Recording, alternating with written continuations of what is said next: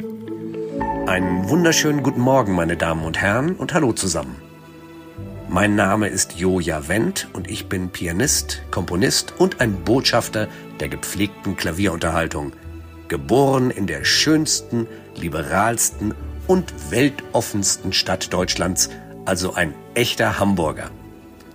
Heute ist der 23. Januar, ein Dienstag, und an diesem Tag feiern wir ein kleines Podcast-Jubiläum. Denn jetzt kommt Episode 50. Ich wünsche eine gute Unterhaltung. Bäcker am Morgen. Alles, was Hamburg bewegt.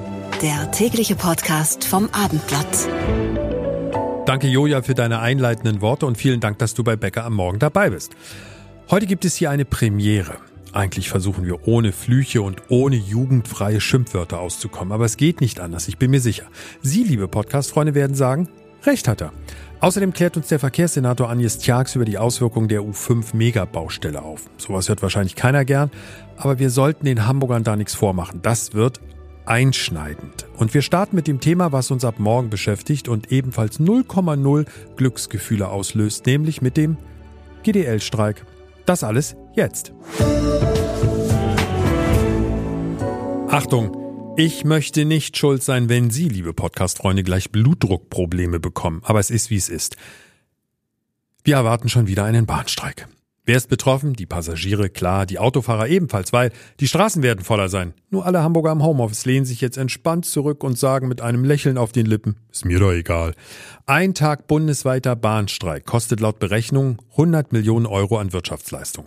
Und zack, wird sich diese Summe in noch größere Höhen schrauben, denn die Gewerkschaft deutscher Lokomotivführer, die GDL, hat nicht völlig überraschend, wir haben es doch alle erwartet, also die GDL hat ihre Mitglieder mal wieder zum Streik aufgerufen und gleich mal eine sehr harte Ansage gemacht. Ab morgen früh 2 Uhr wird der Personenverkehr bestreikt. Aber nicht für einen Tag. Nee, natürlich nicht. Auch nicht für drei Tage, sondern für sechs Tage. Sprich, der Streik dauert Stand heute von morgen bis Montag kommender Woche 18 Uhr. Was ist der Grund? Richtig, das können wir ja hier schon fast wie so einen Textbaustein einfügen. Die GDL lehnt auch das dritte Verhandlungsangebot der Bahn ab. Kommt bekannt vor. Irgendwie erinnert das doch an eine sich ewig wiederholende und langweilige Theaterinszenierung. Immer nach dem gleichen Ablauf. Und das beschreibe ich einfach als Feststellung, nicht als Wertung. Unsere Lokalreporterin Annika Wirz im Podcaststudio. Welche Auswirkungen hat der Streik auf uns Hamburger? Ja, einige, insbesondere auch, weil die S-Bahn ja von der DB betrieben wird. Das heißt, ähm, U-Bahn fahren, Bus fahren funktioniert alles wunderbar. Aber auch die S-Bahn werden weitestgehend stillstehen während der Streikzeit, also von Mittwoch nachts um zwei bis Montag 18 Uhr.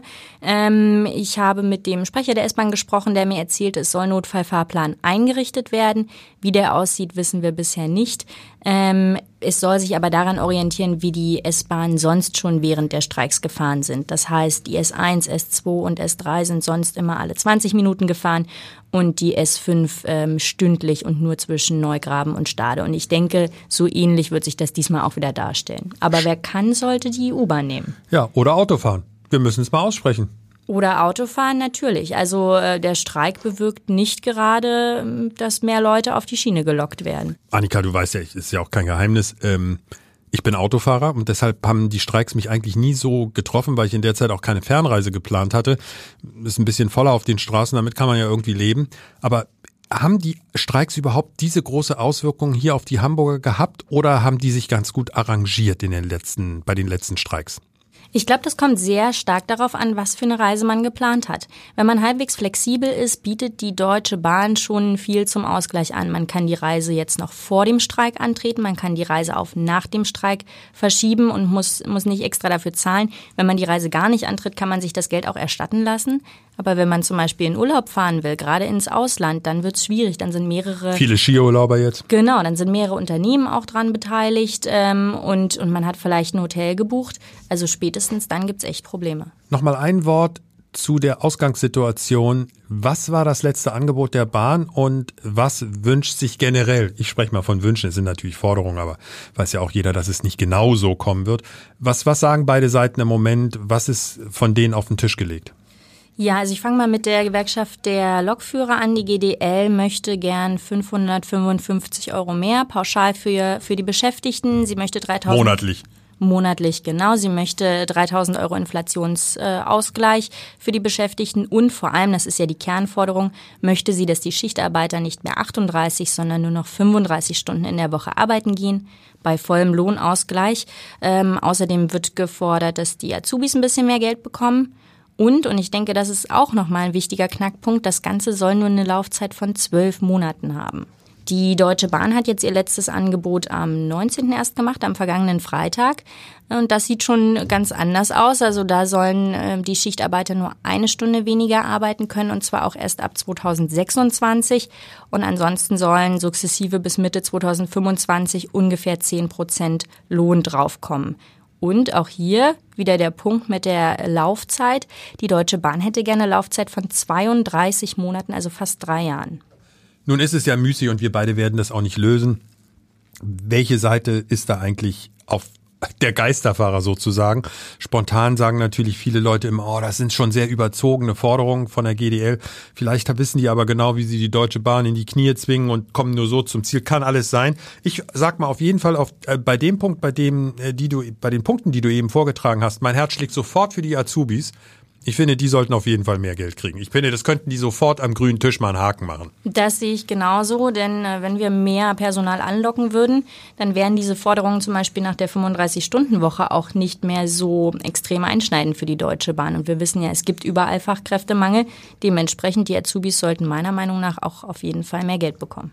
Also, die GDL streikt, das wird auch Auswirkungen auf Hamburg haben. Wir drücken allen, die davon betroffen sind, die Daumen, dass die Nerverei so gering wie möglich ausfällt. Danke für diese Infos an unsere Lokalreporterin Annika Würz. Gestern hat uns Verkehrssenator Agnes Tjax ausführlich erklärt, was die Vorteile der U5 sind bzw. sein werden. Denn die Bauarbeiten ziehen sich ja bis weit in die 30er Jahre. Aber die Vorteile, vielleicht haben Sie, liebe Podcast-Freunde, das ähnlich wie ich empfunden, die Vorteile sind erstens nachvollziehbar und zweitens durchaus erfreulich. Wir kommen dann in Hamburg schneller von A nach B. Fahrpläne brauchen wir auch nicht mehr, weil die Bahn fährt eh alle 90 Sekunden und noch einiges mehr, also Haken dran. Aber so eine unfassbar große Baustelle, ein Brett von einer Baustelle. Vielleicht kann der Verkehrssenator uns einmal erklären, was da an Einschränkungen auf uns zukommt. Und bitte, Herr Tjax, ohne die typischen einschläfernden Buzzwords, die Politiker in so einem Fall gern benutzen. Also es ist völlig klar, man kann so eine U-Bahn nicht bauen, ohne dass jemand das merkt. Ne? Das muss man so ganz äh, klar sagen. Wir werden erstmal vielleicht die positiven Sachen ganz viel mit Tunnelvortrieb bauen. Das heißt, das merkt man nicht so stark. Aber wir müssen jede Haltestelle, jeden Notausgang und auch übrigens die Parkposition von U-Bahn, man braucht auch Parkplätze für U-Bahn, ähm, müssen wir in offener Bauweise bauen. Warum? Weil so eine Haltestelle hat ja eine anderen ein anderen, anderes Lichtraumprofil, eine andere Kubatur als der Tunnel. Und deswegen muss man das von oben sogenannt bergmännisch ausheben. Und das merkt man natürlich im Straßenraum. Und was machen wir? Wie machen wir das? Wir versuchen das natürlich nach Möglichkeit an Orten zu machen, wo man es nicht so doll merkt. Das ist mal der erste Grundpunkt.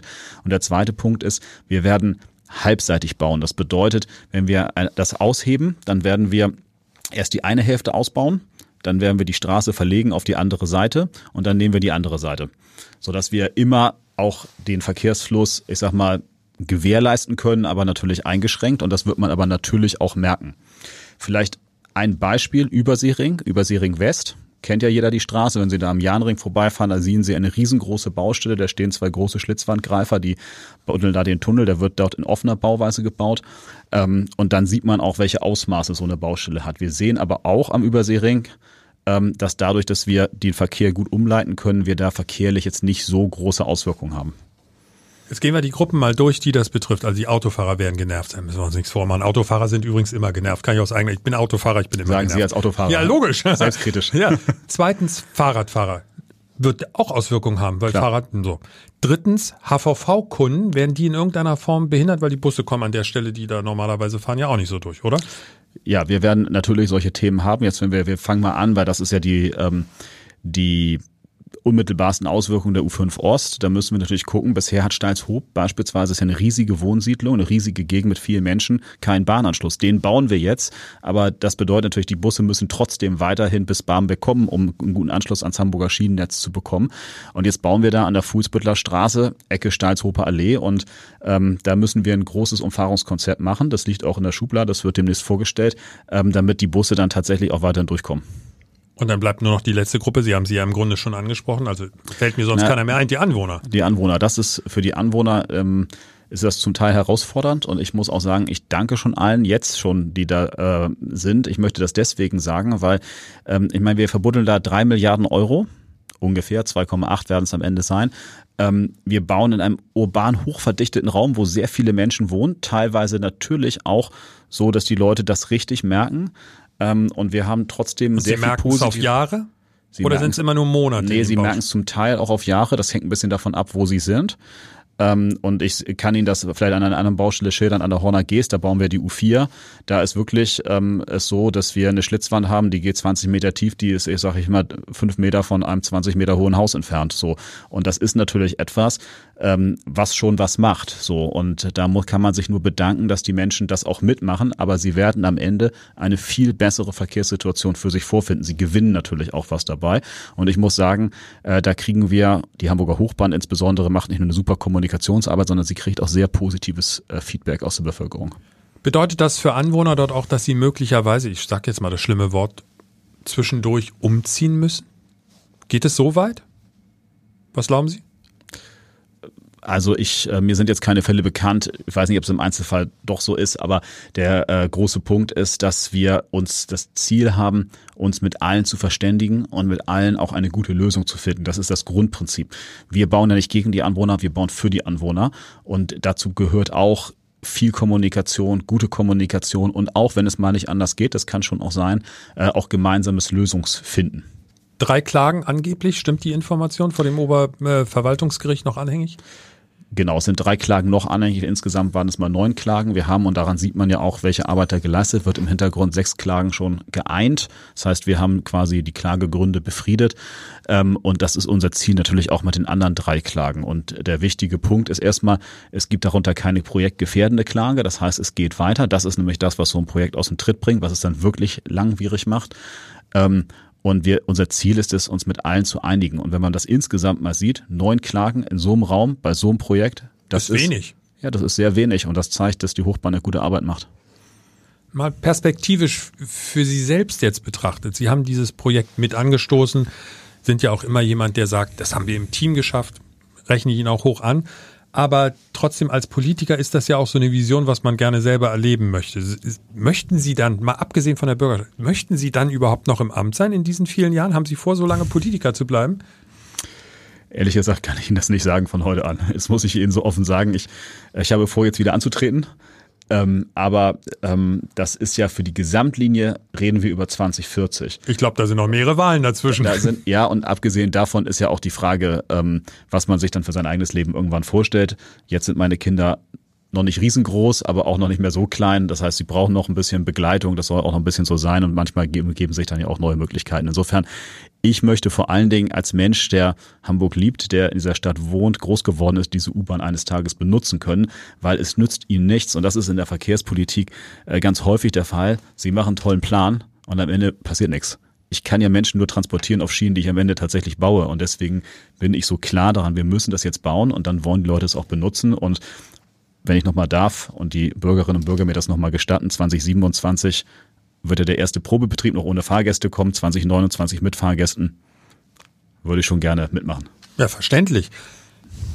Als letzte Frage, wenn ich das immer so höre und auch lese, haben Sie eigentlich auch mit was anderem aktuell noch zu tun als mit Baustellen? Gibt es noch andere Themen, wo Sie sagen, da sind wir dran, aber hat nichts mit einer Baustelle zu tun? Ja, ganz viel. Also ich will mal ein Beispiel geben, Straßenverkehrsgesetz ist ja gerade im Bundesrat äh, nicht durchgekommen. Das ist ein sehr, sehr wichtiges Projekt für Hamburg, weil daran hängt nicht nur das neue Gesetz, sondern auch eine neue Straßenverkehrsordnung mit ganz vielen Punkten. Ähm, meine Behörde äh, hat mit dem Bund die insbesondere die Straßenverkehrsordnung federführend äh, mit ausgearbeitet und ähm, da stecken wir sehr hohe Energie rein, dass wir da noch eine Lösung finden im äh, Vermittlungsausschuss. Ähm, und ehrlicherweise besteht ganz viel aus meinem Leben ja in Kommunikation, jetzt gar nicht nur im Podcast, sondern auch mit den Bürgerinnen und Bürgern, äh, was wir den ganzen Tag machen. Und insofern, ähm, ja, natürlich hat man viel mit Umbauten zu tun, aber es gibt auch noch ganz andere Themen. Unser Verkehrssenator Agnes Tjax über die Auswirkungen der U5 Megabaustelle. Diese Auswirkungen sind nicht klein zu reden, aber der Senator sagt, wir versuchen alles, um es so erträglich wie möglich zu machen. Danke an Agnes Tjax für den Besuch bei Becker am Morgen. Normalerweise versuchen wir hier in diesem Podcast einen moderaten Umgangston anzuschlagen. Respektvolles Miteinander, keine Schimpfwörter, also hier und da vielleicht ein harmloser Fluch, aber ansonsten verhalten wir uns relativ vorbildlich. Aber in diesem Fall, es tut mir leid und vielleicht geben Sie, liebe Podcast-Freunde, mir recht, ich bin sogar davon überzeugt, dass Sie mir recht geben, in diesem Fall spreche ich es aus. Es geht um ein Riesenarschloch. Männlich oder weiblich, das wissen wir leider nicht. Der Held in dieser Geschichte heißt Oliver Lau. Er ist The Good Guy. Das ist für den weiteren Verlauf schon wichtig. Ariane Funke, unsere Lokalreporterin, was hat dieser Oliver entdeckt? Richtig. Und zwar, es war so, der Oliver Lau ist ein Lauenburger. Lustiger Name, Lau Lauenburger. So, er ist ähm, durch Zufall ähm, in der Nähe des Schräbergartens. Das ist sehr ab, also so ein abschüssiges Gelände, da ist auch nicht viel los. Und ähm, da ist er halt Sonntagmorgen spazieren gegangen. Und dann hat er so ein bisschen versteckt einen olivgrünen Rucksack gesehen. Und ähm, der war wirklich, er ist auf einem Trampelpfad gegangen. Und es war ja auch noch relativ kalt, das waren so zwei Grad plus gerade. Und ähm, er dachte, ach Mensch, da hat vielleicht jemand einen Rucksack geklaut und den da einfach ins Gebüsch geschmissen. Und dann wollte er eigentlich nur schauen, ob da irgendwie noch Personalausweis etc. drin ist. Und naja, dann macht er diesen gut verschnürten Rucksack auf und dann hört er schon so ein ganz klägliches Mauzen. Und ja, dann sah er die kleine Katze da drin, die ne, ganz fies ausgesetzt worden ist in diesem Rucksack. Der war zu, also die konnte nicht weg, die hätte keine Chance gehabt, wenn er sie jetzt nicht durch einen glücklichen Zufall gefunden hätte. Was hat Oliver da mit der Katze gemacht? Er hat die Katze ähm, mit nach Hause genommen, mit diesem Rucksack und hat sie dann so ein bisschen ja in eine Decke eingeschlagen, dass sie sich ein bisschen ähm, aufwärmen konnte. Sie hat ganz doll gezittert und ähm, sie war auch ganz ruhig. Also er hatte dann, er ist selber kein Katzen- oder Tierbesitzer, deswegen konnte er sie auch nicht länger behalten, weil seine Frau eine Tierhaarallergie hat. Und außerdem befindet er sich in einer Baustelle bei sich, also stemmt da Fliesen etc. Und ähm, ja, dann hat er ähm, über Facebook halt so einen Hilferuf gestartet, weil er jetzt auch nicht so genau wusste, was er jetzt ähm, machen soll. Am Sonntagvormittag so quasi. Ne? Und dieser, dieser Aufruf bei Facebook hat was bewirkt? Ähm, das ging relativ schnell. Also ähm, ich saß auch zufälligerweise irgendwie so hm, bei mir zu Hause und schaute gerade bei Facebook rein und sah, dass ähm, dieser Aufruf gerade sieben Minuten, ja vor sieben Minuten erfolgt ist. Und dann dachte ich, auch Mensch, ne, also ne, heute ist Sonntag, das ist halt alles ein bisschen schwierig. Ähm, viele Leute, also ne, äh, geben irgendwelche Tipps, aber die fragen dann oder sagen, ach, was für eine Schweinerei. Ich meine, natürlich, ohne Frage, es ist eine Riesenschweinerei, sowas zu machen. Aber da ist der Katze nicht mitgeholfen. So, und da ich ja beruflich relativ gut vernetzt bin, habe ich mir gedacht, ich schreibe den mal direkt an und biete mal meine Hilfe an. Und das habe ich gemacht. Und da waren natürlich auch viele andere Tipps. Also, und da waren dann auch Freunde, die das wohl auch gelesen haben von ihm oder Bekannte, die haben dann ein, ähm, eine kleine Katzentransportbox vorbeigebracht und andere haben Futter gebracht und so. Also es haben ganz viele Menschen irgendwie geholfen. Das heißt, die Katze ist jetzt wo? Die Katze ist im Tierheim Geeshacht. Ähm, ich habe da auf dem kurzen Dienstwege angerufen, weil ich halt auch die Leitung da ganz gut kenne beruflich. Und ähm, ja, das war dann so, ähm, dass ich mir dann noch eine größere Transportbox von dort geliehen habe und dann ähm, nach Lauenburg gedüst bin und den kleinen Kater, den ich dann Sonntag genannt habe, weil Sonntag war, ähm, nach ähm, Geeshacht ins Tierheim gebracht habe. Und da ist er dann erstmal na, so ein bisschen von den Mitarbeitern durchgescheckt worden. Da hat man dann halt gesehen, dass es ein Kater ist. Er ist kastriert. Ähm, er hatte keinen Parasitenbefall und ähm, ihm ging es den Umständen entsprechend. Aber er war schon sehr, sehr, sehr, sehr leise. Ne? Also er saß die ganze Zeit an dem Plätzchen, äh, in, ne, an dem man ihn gesetzt hatte. Und ähm, ja, aber ihm geht es soweit jetzt ganz ganz gut. Ich gebe die Hoffnung nicht auf und ich bin mir sicher, dass das ganz viele Abendblatt-Leser und User genauso sehen. Dieser schreckliche Mensch, der das dem armen Tier angetan hat, muss geschnappt werden. Ja, die Hauptsache ist, dass Sonntag der kleine Kater ein tolles Zuhause findet, weiß ich auch. Aber trotzdem, der Täter muss gefunden werden. Es gibt ein Foto von dem Rucksack, in dem Sonntag eingeschlossen war, und es gibt einen Kassenbon, der in diesem Rucksack lag. Die Fotos bitte checken auf abendblatt.de. Vielleicht geht da ja was. Und danke an unsere Lokalreporterin Ariane Funke, nicht nur für die Story, also dass wir von Sonntag überhaupt erfahren haben, sondern auch dafür, dass du dich um den kleinen Kater so gekümmert hast. Und genauso einmal Hut ab für Oliver Lau, der dem Kater das Leben gerettet hat. So, zum Schluss, jetzt geht's nochmal um Danke sagen. Episode 50, das kleine Jubiläum ist um. Sowas ist nämlich immer eine gute Gelegenheit, sich zu bedanken. Sollten wir nicht vergessen. Bei Ihnen, liebe Podcast-Freunde, fürs Hören, fürs Abonnieren und natürlich beim Bäcker am Morgen-Team von Carmen über Sibylle bis Heike bis Axel. Der eine oder andere fragt sich wahrscheinlich, wo der tägliche Nachrichtenüberblick abgeblieben ist. Jedenfalls deuten einige Anfragen darauf hin. Die Frage nach dem täglichen Nachrichtenüberblick ist leider eine gute Frage, aber ich formuliere die Antwort so ehrlich, wie es nur geht. Wir arbeiten im Hintergrund an einem technischen plattformübergreifenden Problem und das konnten wir bisher noch nicht lösen. Wir sind dran und sagen deshalb nochmal Danke in diesem Fall für Ihr Verständnis. Morgen schaffen wir es in einem einzigen Interview, die Begriffe Excel, Fanta, Lady Amarillo sowie die Serie Game of Thrones unterzubringen. Bitte was? Die Auflösung morgen ab 6 Uhr, unter anderem in der Abendblatt Podcast App und natürlich auch auf allen anderen gängigen Plattformen. Schönen Tag und bye bye. Ein Podcast von Funke. Weitere Podcasts vom Hamburger Abendblatt finden Sie in unserer Abendblatt Podcast App und auf abendblatt.de slash podcast.